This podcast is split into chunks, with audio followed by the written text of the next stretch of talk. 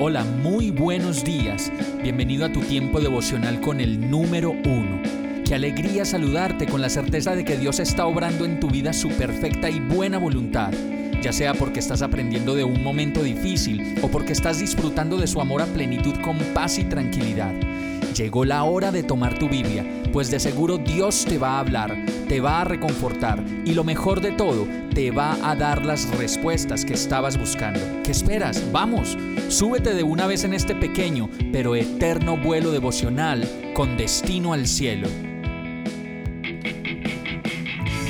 Y el mensaje de hoy se llama Malolientes.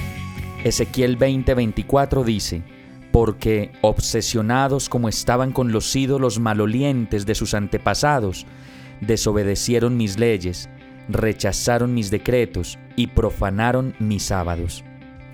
Todos los días podemos ver cómo a nuestro alrededor se levantan altares de adoración a ídolos paganos, que en los últimos tiempos están llenando nuestra sociedad, nuestra cultura y nuestras casas de prácticas de adoración y culto que no son precisamente para adorar al Dios Todopoderoso, Creador del cielo y de la tierra. Estos altares, estos altares pueden ser los de la idolatría hacia nosotros mismos, cargadas de narcisismo, ego, culto a la imagen de sí mismo, a las marcas, las modas, las redes, el qué dirán, los juegos, nuestras necesidades, nuestros gustos, nuestros tiempos, finalmente nuestros, nuestros, nuestros, nuestros, nuestros y nuestras necesidades, nuestras prioridades y nuestras dependencias de lo efímero.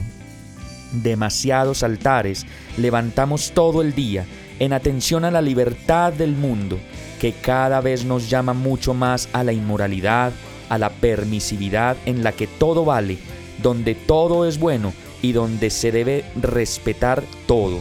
Engaños pasajeros que persiguen, engaños pasajeros que persiguen distanciarnos de Dios y de prestarle atención al que verdaderamente debemos mirar y en quien verdaderamente es eterno y fiel.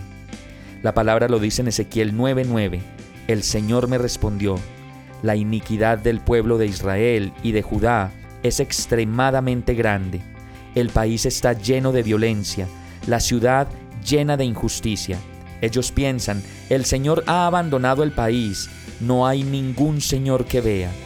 Y entonces consideramos que Dios no ve lo que hacemos, pues nos hacemos los de la vista gorda frente a tantas cosas que vemos y a tantas cosas que suceden.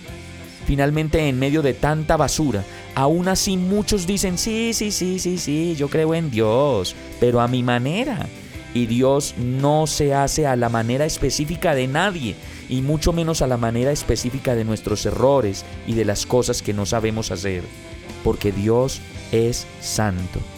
Ezequiel 14:3 termina diciendo, Hijo de hombre, estas personas han hecho de su corazón un altar de ídolos malolientes, y a su paso han colocado trampas que los hacen pecar. ¿Cómo voy a permitir que me consulten. Hemos llegado al final de este tiempo con el número uno. No te detengas, sigue meditando durante todo tu día en Dios, descansa en Él, suelta los remos y déjate llevar por el viento suave y apacible de su Santo Espíritu. Solo compártelo con quien lo necesite y ames.